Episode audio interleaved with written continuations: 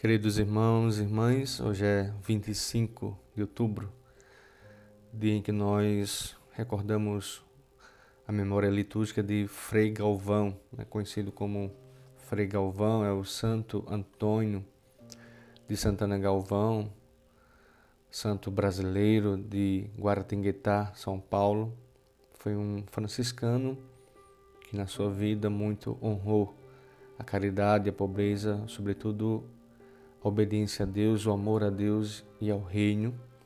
O reino que hoje é apresentado no Evangelho como um, um grãozinho pequeno, uma semente de mostarda, ou como o fermento que leveda, que aumenta, faz crescer a massa.